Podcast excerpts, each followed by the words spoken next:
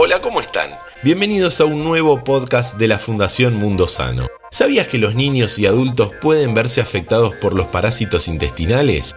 En la región de las Américas se estima que hay cerca de 46 millones de niños en edad preescolar y escolar a riesgo de sufrir infecciones por geohelmintos.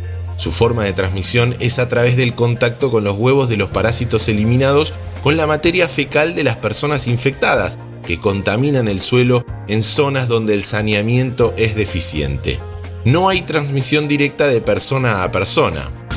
Conversamos con Alejandro Kroleviecki, médico e investigador de CONICET en el Instituto de Investigaciones de Enfermedades Tropicales de la sede regional de Orán, de la Universidad Nacional de Salta. ¿Existen en las Américas estos parásitos transmitidos por el suelo? Y de ser así, ¿en qué lugares puede haber?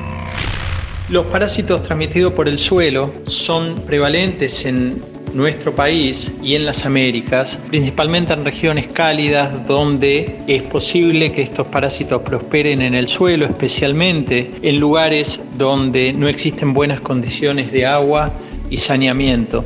Esto se da en muchas regiones, en muchos países, los cuales están bajo las normas de desparasitación de OMS. En la República Argentina esto es más prevalente en la región norte, en noreste, noroeste, en la región chaqueña. ¿Cómo se pueden prevenir estas parasitosis?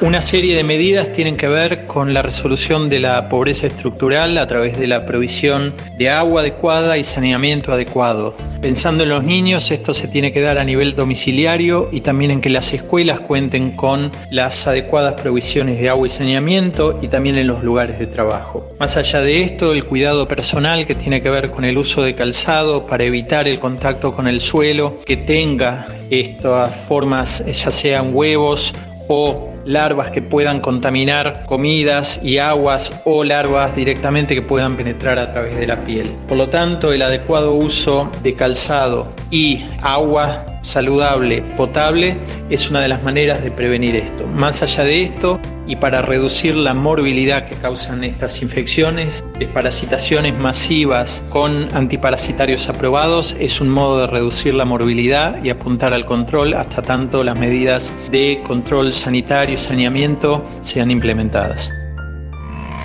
Las buenas prácticas de higiene, como el lavado de manos y aseo personal, son medidas que previenen este tipo de infecciones. Además, en los lugares de riesgo, el uso de calzado es importante para que los niños no se infecten con la tierra contaminada. En el próximo capítulo conversamos sobre una enfermedad de alcance global, el Chagas. No te lo pierdas.